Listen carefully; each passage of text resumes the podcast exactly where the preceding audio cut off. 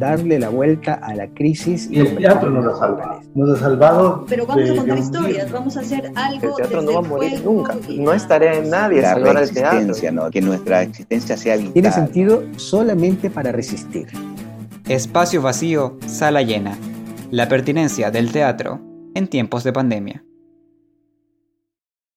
Me, me gustó esa frase que dices, no, lo importante no es empezar, sino mantenerse. Eh, sobre todo en teatro.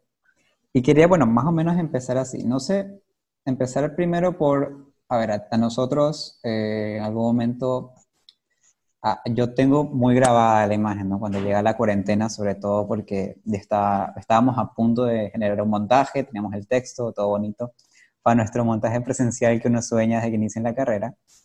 Eh, no es cierto, pero... Y, y, nada, que llegue la cuarentena y que nos digan que es prohibido hacer teatro, o sea, no, creo que especialmente en el teatro, de alguna manera cine se podía hacer, eh, sobre, perdón, las artes escénicas, no solo el teatro, eh, se veían de alguna forma comprometidas. Y nada, todos nos miramos las caras sobre qué íbamos a hacer. Y, y, a ver, quería empezar por ahí. Eh, ¿Cómo fue esa llegada de la cuarentena para ti? Eh, sobre todo, te pregunto eso porque te estás graduando, ¿verdad? Estás en ese proceso. Soy licenciado. Ya me subieron el título de CNC. Lo que, no, no. Lo que quiero decirte es, eres como recientemente licenciado. Eh, y quería justamente indagar por ahí, ¿no? ¿Qué tal eso? ¿Cómo fue esa llegada a la cuarentena al, al, a la vida de licenciado? eh, creo que fue, lo, lo, lo, más gracioso es que creo que fue una cuestión de semanas, ¿no? O sea, que yo creo, yo yo, sus no, no, miento, como un mes. Yo sustenté creo que inicios de febrero y ya a mediados de marzo ya estábamos en pandemia. Pero todavía no me subían el título, desgraciado. eh, a ver, voy a tratar de hacer memoria. eh, yo estaba empezando a hacer un montaje nuevo con Patricio Albarracín y con Omar Aguirre, eh, que es mi dupla, o sea, un pato y yo somos una dupla que, bueno, he encontrado a esta gente muy, pues, creo que yo necesito agradecer en serio que en, en, este camino me he encontrado personas tan geniales, o sea, geniales para trabajar, digo, ¿no? Y bueno, estábamos, o sea, como tú, eh, no sé si tú viste el trabajo que hicimos con, con Pato Erodita, fue un dúo de danza-teatro, entonces la idea era como que sí, como que seguir moviendo un poco Erodita, eh, estábamos planificando un, una nueva filmación, o sea, un nuevo registro para enviarlo a festivales, y estábamos ya empezando a montar un segundo dueto, un, un segundo dueto que, que, que, se veía bueno de paso, es como, porque hay esta cuestión de que cuando uno empieza a improvisar y dice, esto está bacán, ¿ya? O a veces uno improvisa y dice, está horrible, pero bueno, vamos ahí. Estaba en esas, en esas, un lado, estaba dando clases eh, esa es mi, nueva faceta, ¿no? Ser docente, una faceta que también me ha traído como muchas, muchas alegrías y, mucho aprendizaje, sigo aprendiendo. Y claro, llega, cae la pandemia y se cancela todo, o sea, se cancela todo de golpe, es como que, o sea, y creo que en ese momento de la pandemia lo que más me dolió fue que se hayan terminado las clases, ¿no? O sea, estaba dando, es que yo estaba dando clases y y ya estaba, o sea, como que ya me habían asignado un grupo permanente de estudiantes porque el lugar donde, donde doy clases estaba como en proceso de transformación, de cambio, entonces docentes entraban, salían, el, direct, el director cambió, ¿no? Entonces yo no sabía si iba a, a permanecer o no. De, en un rato como que me, habían, me, me despidieron tres días, al, al, cuarto día me volvieron a llamar, así como Jesucristo resucité. Eh, Eh, y bueno, la cuestión es como, eso fue creo que, creo que lo que más me, no dolió, pero me, me, incomodó en ese momento, como chuta, o sea, que se haya parado este proceso mío de como docente, porque siento que es, es una faceta, bueno, yo estoy aprendiendo a ser docente, así mismo me conflictúa llamarme profesor o, o maestro, pero estoy en este camino de, de compartir lo que ya sé, ¿no? O sea, tengo algunos años haciendo cosas, tengo un título, entonces digo, ok, vale, se supone que tengo la capacidad de enseñar y no es que estoy trabajando en una licenciatura, no estoy dando talleres de teatro. Miguel, cálmate. Entonces, nada, como que eso sí me, me, me, me, dejó bajoneado, por un lado. Y por otro lado, me dejó bajoneado el hecho de, de la plata, pues, ñaño. Eh, me quedé sin camello, me quedé sin camello y, y, y yo ya tenía planes con esa plata. eh, y eso también fue, fue turro, ¿no? O sea, tenía planes, quería ahorrar, pero no, no se fue toda la verga. Eh, lo del montaje, digamos que no, de hecho no, no, afectó tanto porque estábamos como que recién iniciando y pues realmente solo estábamos en, en, en eso, ahora como que tratando de, de, acordarme. Creo que igual que todos experimenté momentos de mucha angustia, eh, empecé a experimentar, o sea, se me hacía muy difícil dormir, eh, tenía pesadillas, muchas pesadillas. Mm, no sabía qué hacer con mi vida. eh, no entendía, ¿verdad? No entendía de qué servía tener una licenciatura en, en, teatro en medio de una pandemia. Se me ocurrieron como algunas ideas y no llegaba a concretar ninguna. En serio, eso era una de las cosas más, más también extrañas, ¿no? Porque es esto de, pero tienes todo el tiempo del mundo, ¿por qué no hacer esto o lo otro? y era como que empezaba y, bueno, también yo soy un procrastinador de mierda, pero la cuestión es como, como que se apagaban las llamas muy rápidamente y pasaba otra cosa. Creo que lo que me salvó fue que Lorena Delgado me invitó a tomar clases con ella. Y, creo que eso fue una de las cosas más lindas que me pudo haber pasado. Porque claro, o sea, el mundo se puede estar cayendo, pero si yo estoy bailando, estoy tranquilo, como que estoy, puedo mantenerme, digo, ok, sigo vivo, ¿no? Sigo vivo, puedo seguir moviendo mi cuerpo, puedo, puedo seguir bailando. Y en ese sentido, me acuerdo que una de mis primeras reflexiones en la pandemia fue que le encontraba más sentido a la danza que al teatro. Creo que, creo que la danza sí puede salvar al mundo. El, teatro ya no estoy tan seguro, pero yo creo que la danza sí puede salvar al mundo. Eh, e incluso eso es una, una, una, observación que yo tuve, que cuando, mientras la gente de teatro empezó a verse las caras y decir, pero a ver, ¿esto es teatro o no es teatro? Mm, yo creo sí, no sé. No, eso no es teatro, no, sé, no puede existir el teatro la gente de danza solo seguía bailando. seguía bailando, nos reuníamos, hacíamos videos colaborativos, la gente de, danza se empezó a organizar para hacer clases por Zoom. Y ya, mientras tanto la gente de teatro todavía reflexionando sobre si el teatro es válido o no en Zoom. Y nada, siento que así fue mi primer periodo de, de cuarentena un periodo donde el teatro no me sirvió para nada, pero la danza sí. Gracias, licenciatura. Eh, sí, gracias, licenciatura. Oye, pero ¿y tú? A ver, no, pero no, tus clases no pasaron a un formato virtual, simplemente no se dieron. Sí, en el momento en el que eh, yo estaba dando clases, eh, no hubo... Lo que pasa es que, de paso, que yo, yo estaba dando talleres, ¿no? O sea, tampoco es que era como lo más trascendental del mundo. No es que esos niños necesitaban culminar su taller vacacional de teatro, sea como sea. Eh, no es que su vida dependía de ellos, sus cuatro años de estudio como otras personas. O más.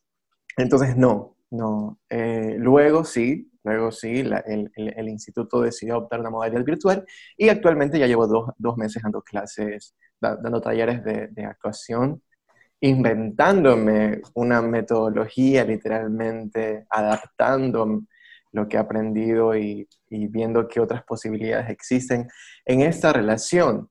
Porque lo curioso es que igual existe una relación, ¿no? igual existe una presencia, igual existe una interacción, e igual existe una acción. O sea, igual se está actuando, ¿no? O sea, actuar, accionar, ¿no? Y bueno, eso, no sé por qué me, puse a hablar de eso en este momento, pero, pero eso para decirte que no, que en ese momento no, se, no se canceló nada, sino que ahora más bien nos adaptamos a modalidad virtual. Y ahorita doy, doy clases por Zoom.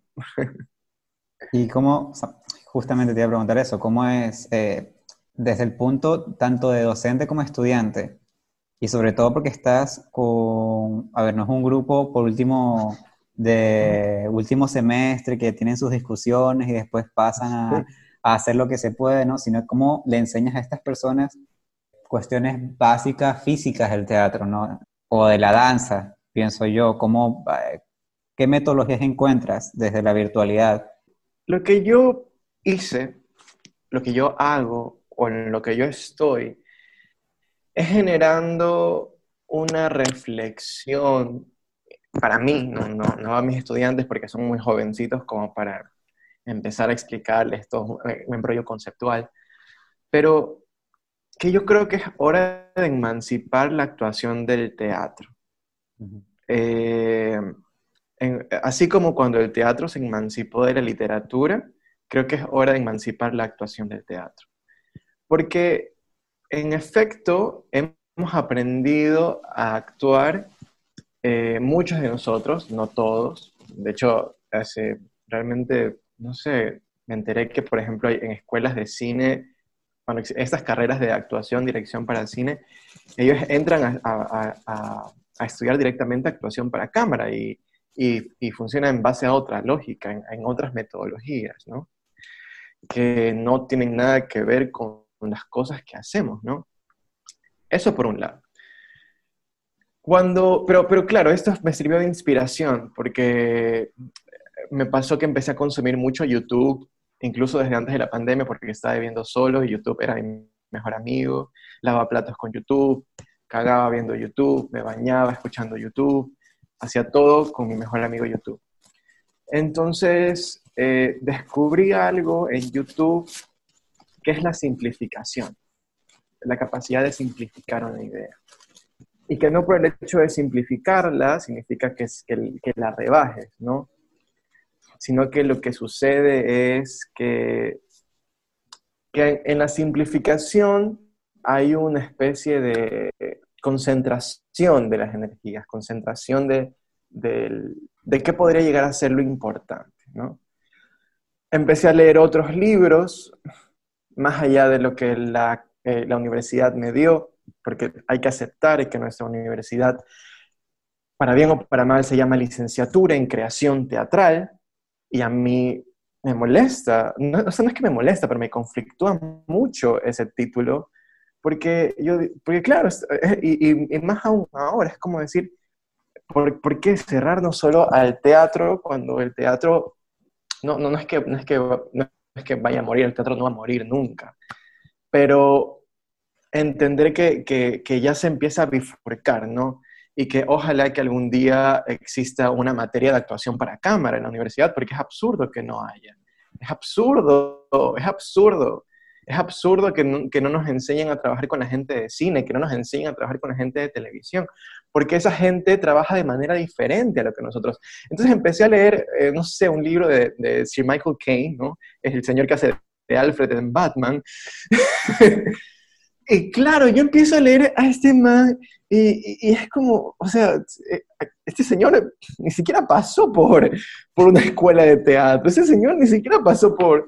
Entonces, ¿qué, qué, de qué te das cuenta? O sea, te das cuenta de que sí, muy chévere todo lo que aprendí en la universidad, muy chévere caminar tres horas en el espacio, muy chévere este, muchas cuestiones de entrenamiento físico, pero eso no te hace actor.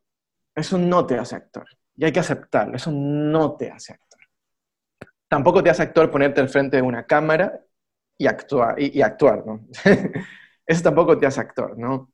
Entonces, digamos que, lo que empecé a hacer fue que en este proceso de, empezar, a, leer eh, otros textos más allá de lo que aprendí en la universidad, empezar, a leer a gente más de cine o yo qué sé, empezar a, meterme más en, personas que tecnificaron la actuación gringa, ¿no?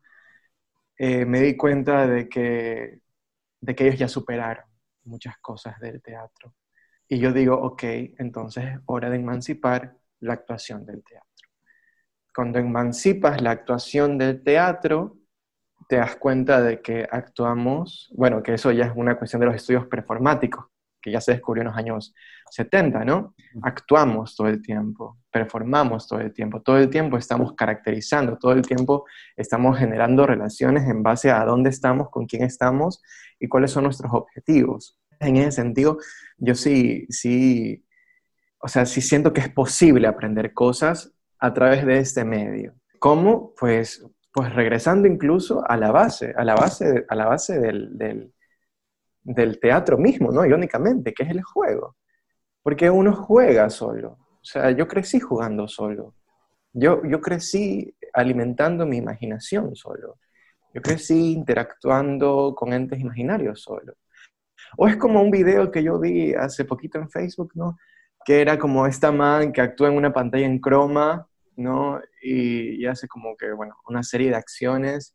Y es como, eso es muy teatral. Eso es absolutamente teatral, eso es trabajar en un espacio negro. Entonces, ¿qué es lo que pasa? Que siento que, eh, que el teatro, a pesar de que se, se, insiste a sí mismo de que ya no es sagrado, de que, de que hay que pervertirlo, de que hay que, que hacer un montón de cosas, igual es como, y no sé si es por una tradición nuestra, latinoamericana, pero como que se quedó en un lugar, ¿no? Ah, unos, unos, ¿no? Unos se quedaron en, algunos lugares y le temen a andar en, en, ciertas cosas nuevas, en descubrir ciertas cosas nuevas, en aventurarse a probar cosas nuevas. Y eso, entonces, me, me perdí la idea. ¿Cuál era la pregunta? ¿Cuál era la pregunta? Eh, sí, o sea, siento, o sea, siento eso, ¿no? Siento que, que en este momento lo que más he hecho es preguntarme el, si realmente me sirve, obviamente que me sirve todo lo que aprendí, soy lo que aprendí, pero estoy viviendo un momento en el que intento simplificar. Por ejemplo, estoy viendo un youtuber, ¿no? No sé si lo, lo conoces, a Jaime Altozano. Lo amo, es un genio. lo adoro. Es, guapísimo, de paso. Tiene unos ojos que me enamoran. y claro, el man dice, tú puedes explicar eh, la composición musical con un opening de anime, ¿no? O sea, como lo puedes hacer con una música de Beethoven. Entonces, tú puedes aprender actuación viendo teatro, pero también puedes aprender actuación viendo Malcolm in the Middle. Y yo amo Malcolm in the Middle. De hecho, esa es otra cuestión en la que estoy ahora. En cuáles son mis referentes. ¿Cuáles son mis referentes que yo no sabía que eran mis referentes? Es cuando uno se da cuenta que uno creció viendo Bob Esponja, Hey Arnold, Malcolm in the Middle, y así como Santiago Roldós dice que sus referentes son Box Bunny, eh, Les Luthiers y Monty Python, entonces yo tengo que aceptar que mis referentes son Malcolm in the Middle, que mis referentes son Bob Esponja, que mis referentes son Spider-Man, y que, a través de eso uno va generando o replanteando su, su técnica actoral, ¿no? Entonces, estoy en la, en la, indagación de separar el teatro de la actuación y tratar de enfocarme en cuál es la esencia del, del, del hacer, del actuar, que, que, irónicamente es lo que más se ha tecnificado en el teatro. El problema es que hay que sacarlo del teatro. Eh, hay que sacarlo de, de, de ahí y ponerlo en otros lugares.